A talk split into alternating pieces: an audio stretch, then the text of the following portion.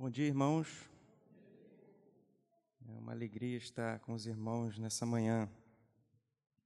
Eu convido a igreja a abrir suas Bíblias no Evangelho de Mateus,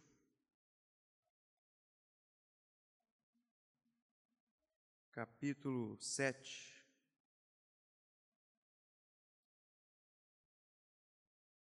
Avisar o pessoal da mídia que eu estou usando a versão NVI. Mateus 7, leremos apenas os versos 13 e 14. Mateus 7, 13 e 14.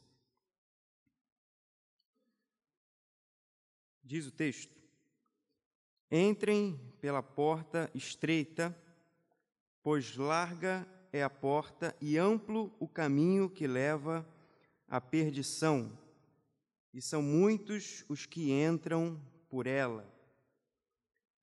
Como é estreita a porta e apertado o caminho que leva à vida, são poucos o que a encontram. Amém. Meus irmãos, o capítulo 7 de Mateus é aquilo que nós podemos chamar de epílogo do Sermão do Monte, ou seja, o encerramento do Sermão do Monte, que se inicia no capítulo 5. Então, Jesus sobe ao monte e começa a pregar a multidão, e é no Sermão do Monte que nós temos as famosas bem-aventuranças e outras lições que Jesus coloca ali diante da multidão. E o capítulo 7, então, reúne as últimas palavras de Jesus neste sermão. Então, é aquilo que conclui o que Jesus havia anunciado nos dois uh, capítulos anteriores. Portanto, esse, esse texto que nós lemos, que é, de certo, muito conhecido dos irmãos, ele está bastante é, é, é, unido, não é, aquilo que Jesus pregou em todos os versos anteriores do capítulo 5 e 6. Portanto, essa, essa analogia que Jesus faz aqui deve ser interpretada à luz do que se lê anteriormente. E, de fato, essa associação, essa figura que Jesus nos propõe aqui, de uma vida com Deus é semelhante a caminhar por uma via estreita. E uma vida sem Deus é semelhante a caminhar por uma larga estrada.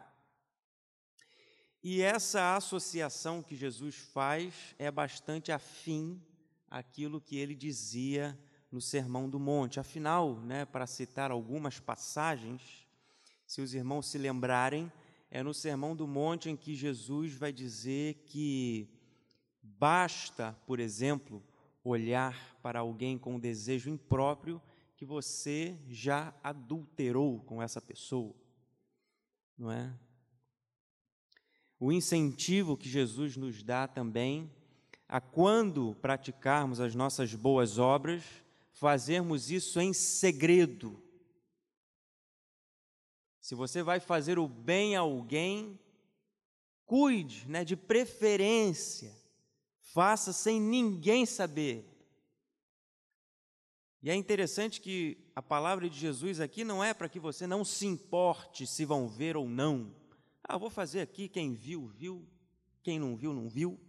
Não, o incentivo de Jesus é que você busque ocultar as boas obras que você faz, porque importa somente ao Pai que te vê em secreto, e este é quem irá te recompensar.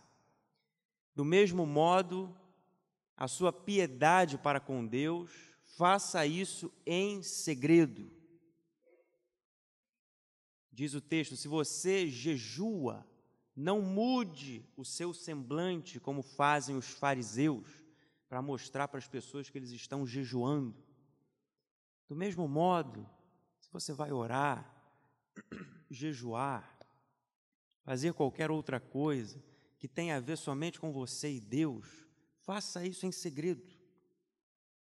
Porque importa somente a Deus saber. Não fique com essas coisas tentando buscar os louros do povo, as honrarias do povo, as glórias dos homens, porque estas coisas importam somente a Deus. E uma terceira lição que Jesus nos dá, e talvez seja a mais difícil que ele dá no Sermão do Monte, é: ame aos seus inimigos e ore pelos que te perseguem. Essas são algumas das lições que nós encontramos no Sermão do Monte.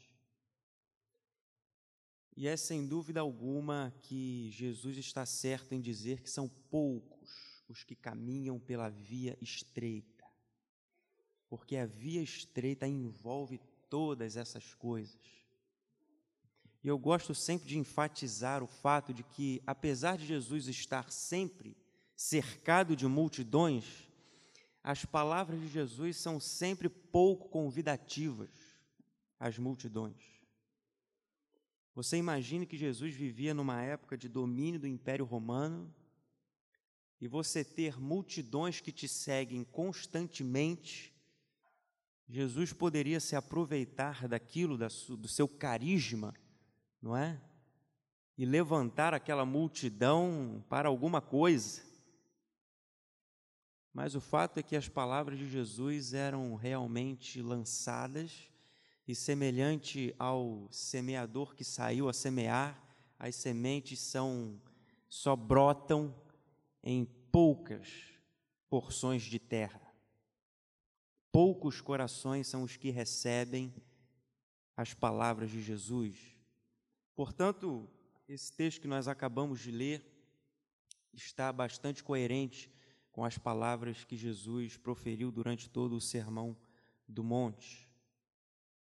E ao contrário da passagem estreita que leva à vida, há um outro caminho um caminho largo que leva a uma porta igualmente larga e que por esse sim passam muitas pessoas. As multidões preferem os caminhos largos. E não é difícil para nós entendermos isso, basta que você veja aí uma estrada que é muito, né, constantemente recebe volume e volume de automóveis o natural a se fazer é alargar as estradas para evitar os congestionamentos, o engarrafamento. O que, que se faz? Alarga para lá, alarga para cá, para passar mais carros. As multidões e as grandes comitivas preferem as largas passagens. O caminho largo, que aceita todo mundo, todo mundo pode chegar. Você caminha aos montes pelo caminho largo. Sempre cabe mais um no caminho largo.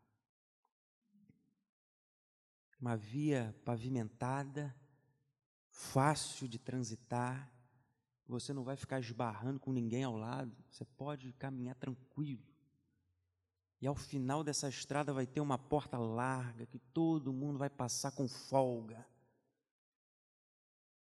Mas é por essa porta, Jesus diz, que você encontrará a perdição.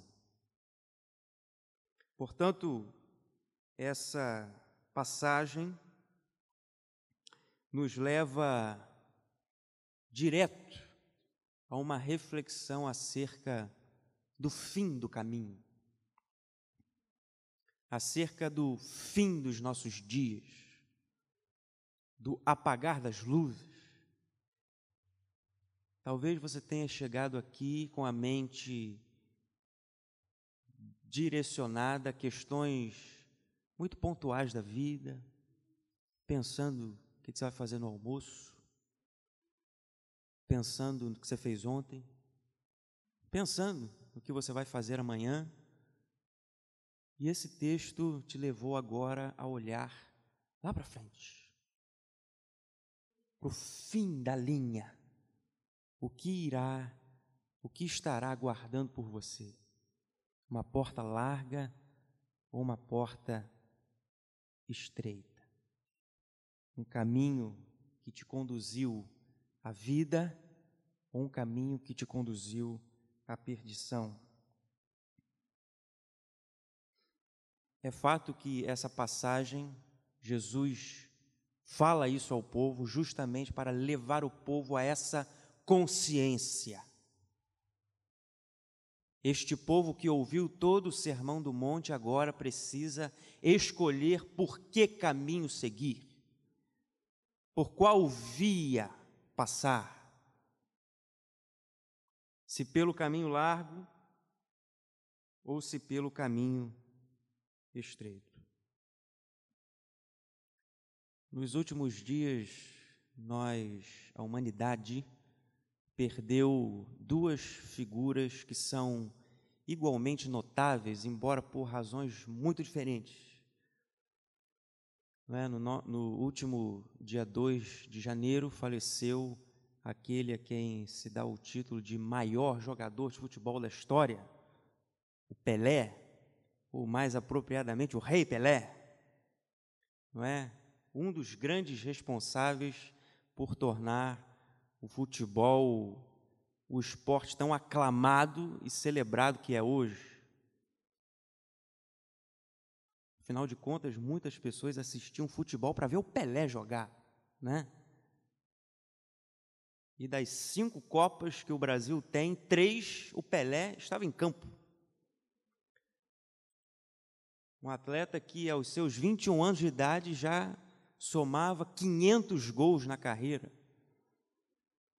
E foi assim interessante ver, não é, no dia do anúncio do falecimento do Pelé, muitos artistas, não é, não só jogadores, mas até líderes, né, de estado prestando homenagens ao, ao Pelé pelo que ele fez, a história que ele tem. Portanto, é um jogador que vai ficar, um atleta, um ser humano, né? Que ficará ainda por muitos anos lembrado. E dois dias antes do Pelé, no dia 31 de dezembro de 2022, morria também o duzentésimo quinquagésimo sexto Papa da Igreja Católica, Bento XVI aquele que também ficará para a história do mundo. O Supremo Padre da Igreja Católica, reconhecido durante o seu período de papado de 2005 a 2013, como o líder de mais de um bilhão de fiéis espalhados no mundo. Um grande intelectual que escreveu coisas de altíssimo nível, cujas palavras escritas e proferidas ficarão lembradas ainda por séculos e séculos à frente. Duas figuras igualmente admiráveis, notáveis, que deixaram um enorme legado na história da humanidade, na história do mundo. E poderíamos citar muitas outras. Mas não importa o tamanho do seu legado. Não importa o tamanho do seu nome. Não importa a quantidade de pessoas que sabe quem você é. É inevitável este destino. Jesus coloca dois caminhos diante de você. E você não pode escolher um terceiro, nem um quarto, nem um quinto, nem um décimo caminho você tem duas opções, dois caminhos que te levam a duas portas, uma larga e uma estreita, uma que conduz à perdição e outra que conduz à vida.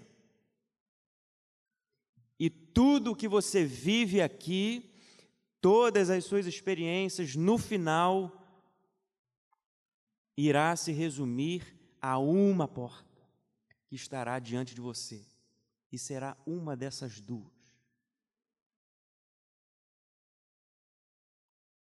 Ah, mas eu não quero nem a porta larga e nem a porta estreita.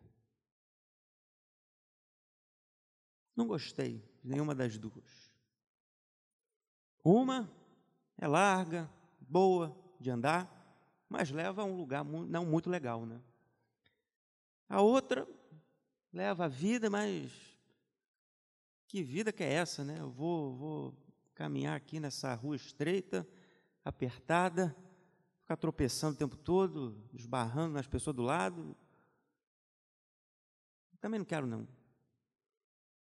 Para mim, pode até ser que quando eu morrer, Pode não ter nada, pode ter qualquer coisa, mas eu prefiro viver uma vida boa, agradável, chegar a algum lugar de repente, não precisa ser o céu, não, paraíso, não.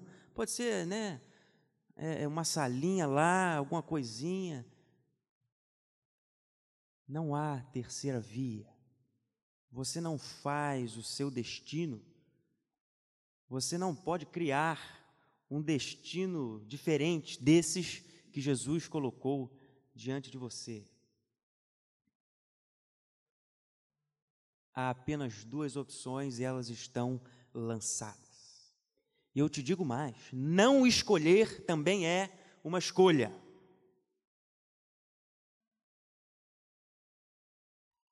E não é a melhor das escolhas. Portanto, essa passagem de Jesus nos leva leva os nossos pensamentos direto para o fim. Leva o nosso olhar para o fim do caminho. Estou tentando ver o que, que eu estou vendo lá no final. Será que é uma porta larga que eu estou vendo no final? Será que é uma porta estreita?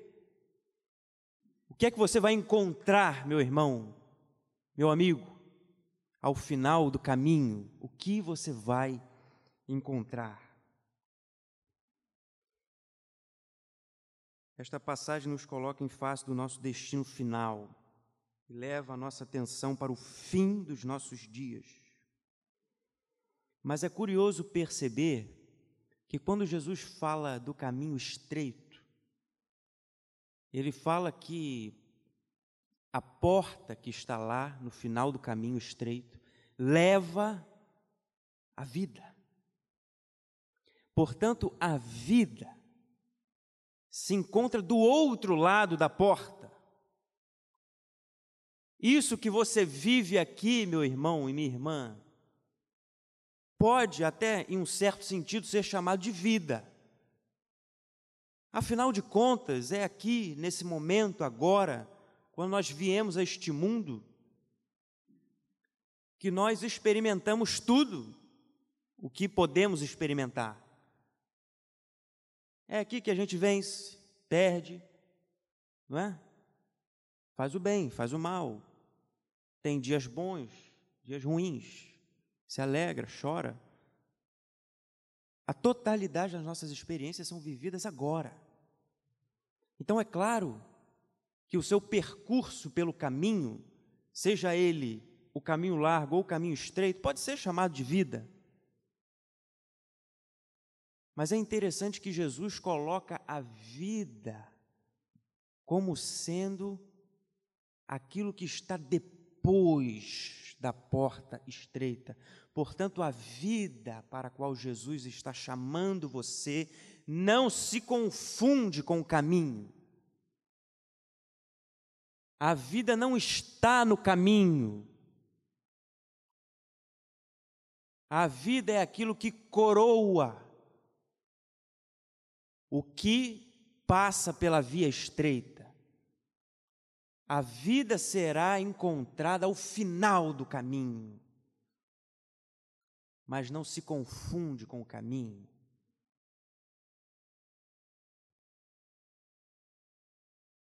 E muitos amam tanto o caminho que se esquecem de se atentarem para onde esse caminho dá.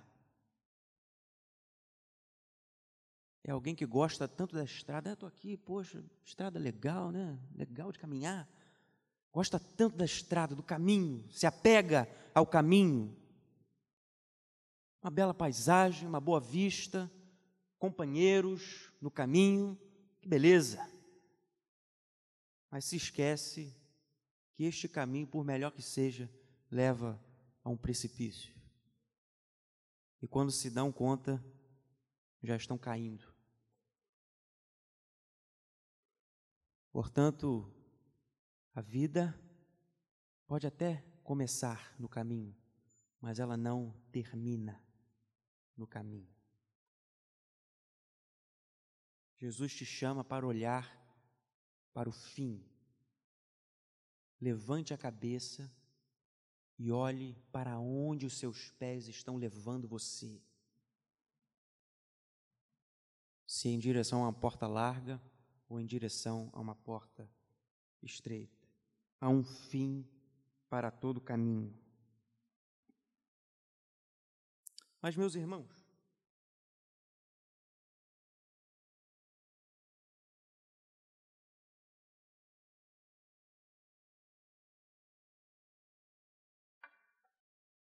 eu acho que já ficou claro para nós que é importante olharmos para o fim do caminho, termos os nossos olhos atentos ao fim da linha, ao que nos aguarda ao final do caminho.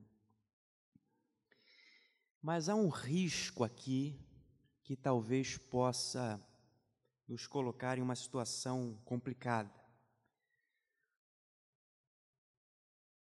É muito possível que a nossa atenção para o fim nos leve a um estado de profunda apatia para com o que nos cerca. Afinal de contas, se urge o tempo de escolhermos por qual caminho nós devemos seguir, se é necessário que hoje nós escolhamos, afinal, para onde eu quero ir, Será que eu estou disposto a seguir pela via estreita? Que será, sim, difícil, uma caminhada difícil, mas me levará à vida. Portanto, eu tenho que agora dedicar toda a minha vida a fazer a escolha certa. Será que eu estou levando os meus dias de modo a me conduzir pela, pela via estreita. Jesus nos leva diretamente a pensar sobre isso. O que me aguarda no final? E essa questão pode sufocar o nosso coração. E talvez uma atenção dada ao fim possa nos distrair do início. O cristão, irmãos, eu estou cada vez mais convencido disso, é alguém que precisa estar atento a duas coisas ao mesmo tempo. Nós, a um só tempo, precisamos olhar para o fim, para o que nos aguarda no fim, sem, entretanto, nos distrairmos do que nos cerca, tornarmos-nos como que apáticos. Ao Deus que já se mostra agora. A vida comum, ela pode perder o seu brilho. E isso acontece com muitas pessoas que se convertem. Uma vez que se convertem, não é?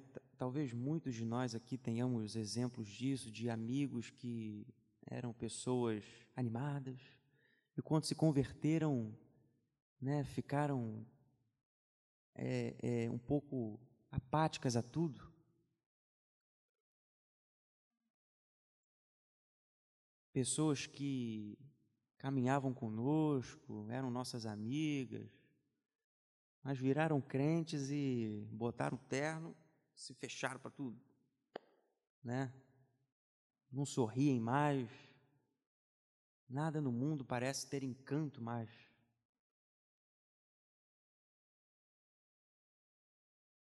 Se urge o tempo de escolhermos qual caminho seguirmos e qual é o caminho que vai nos levar para a vida no final. Se é isso é o que importa no fim das contas.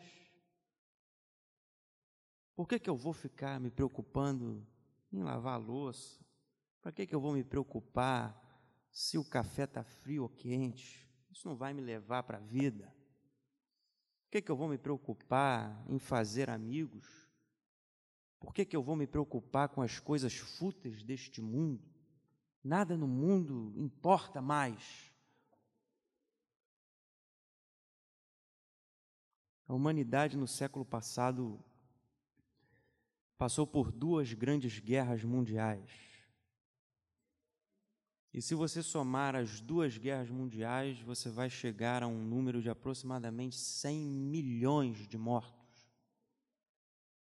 Algo como a metade do Brasil. Mas nem nesses tempos de grandes tragédias,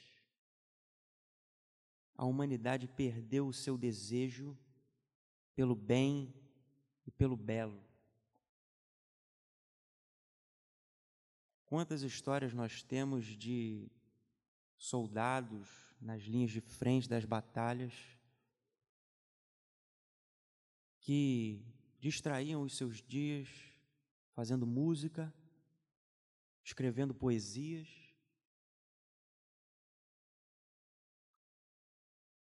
Inclusive, há até um relato muito famoso, se não me engano, da Primeira Guerra Mundial, em que no Natal houve um, um cessar-fogo entre duas trincheiras, uma alemã e outra dos britânicos. Eles decidiram cessar fogo e bater uma partida de futebol. Como? Como? O ser humano pode pensar nisso no meio de uma tragédia. E muitas vezes, quando nós estamos com a mente voltada para o fim, nós perdemos o encanto que nos cerca. E nós esquecemos que o fim do caminho para o qual Jesus está nos convidando é o caminho que nos leva à vida. Mas parece que a gente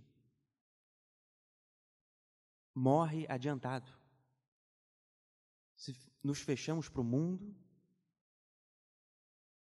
nos fechamos para as pessoas, as coisas que nos cercam parecem sempre ter uma aparência de enganação. Nós estamos o tempo todo desconfiados das coisas, como se tudo estivesse ali para nos distrair. Por que, que eu vou perder tempo indo ao cinema com a minha família? Por que, que eu vou perder tempo escutando uma música? Por que, que eu vou perder tempo com estas coisas? Nada disso importa. No final, o que importa é a porta estreita que estará no final do meu caminho. Mas se você, meu irmão e minha irmã, se o seu coração não pode jubilar de alegria com o canto dos pássaros, como você espera que o seu coração arda ouvindo o coro celestial? E é por isso que eu digo que o cristão tem uma dupla tarefa. Porque o ímpio não tem essa dificuldade. Ele apenas se apega ao caminho largo. Mas nós precisamos, a um só tempo, olhar para o fim e para o começo. Olhar para o que vivemos agora e também para o que nos aguarda no fim. Porque o Deus que nos aguarda no fim é também o Deus que se manifesta hoje e tem se mostrado hoje. E muitas vezes se mostra e nós não vemos. Este é o desafio do cristão. Cuidar para que os seus pés caminhem em direção ao fim para o qual Deus nos chamou. Mas não deixarmos de ver o Deus que se mostra agora, hoje, ao redor de nós. É como olhar para a direita e para a esquerda ao mesmo tempo.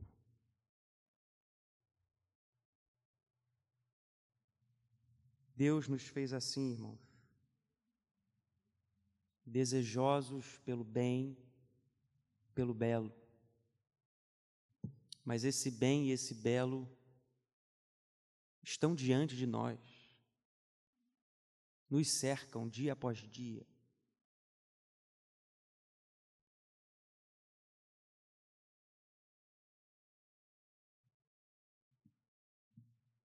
Não podemos deixar de ver o Deus que se mostra hoje para nós. Portanto, essa é a palavra que o Senhor colocou no meu coração, que nós possamos hoje fazer uma escolha. Se caminharemos pela via larga, de fácil trânsito, de fácil passagem, que nos levará a uma porta larga, mas que significa a perdição. Ou se caminharemos numa via estreita, apertada, mas que conduz à vida. Você precisa escolher. Você precisa escolher. E só há duas opções não tem para onde correr. O Senhor te chama. Vamos orar. Senhor, muito obrigado, Deus, por esta manhã aqui, em que me encontro com os meus irmãos, aqueles também que estão pela internet. O Senhor possa abençoar e sustentar cada um que está aqui. Nos auxilie, Senhor, na caminhada deste caminho que é estreito, sim, mas que nos leva à vida. E nos dê, Senhor, a capacidade também de vermos o brilho da tua glória que se mostra, sim, ainda sutil nesta vida, mas que tem o seu valor. Nos ajude, Deus, a andarmos por esse caminho, que é árduo, difícil, mas o Senhor é o nosso companheiro e o nosso guia. Nos livre, Deus, do caminho largo. Nos livre, Senhor, desta porta larga. Porque queremos a vida e desejamos a vida. E esta vida se encontra ao passarmos pela porta estreita. Nos ajude e conduza, Senhor. É isso que pedimos e agradecemos, não porque merecemos, mas é em nome de Jesus que oramos. Amém.